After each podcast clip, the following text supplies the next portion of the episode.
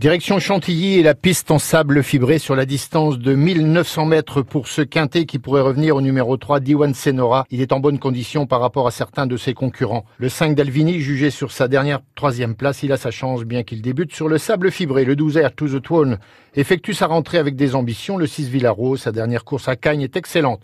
On attend une confirmation. Le 14 Furious des Aigles, on ne peut plus régulier ce brave cheval que l'on connaît bien, va encore répondre présent malgré le 15 dans les stalles. Le 7 Darkstyle, attention à ce bon finisseur, pris à une bonne valeur. Et le 2 Chasselet se plaît sur cette surface sans être à 100%. On peut le garder pour une cinquième place, ma sélection. Le 3 d'Ivan Senora, 5 d'Alvini, 12 Air to a Throne, le 6 Villaro, 14 Furious des Aigles, 7 Darkside et le 2 Chasselet.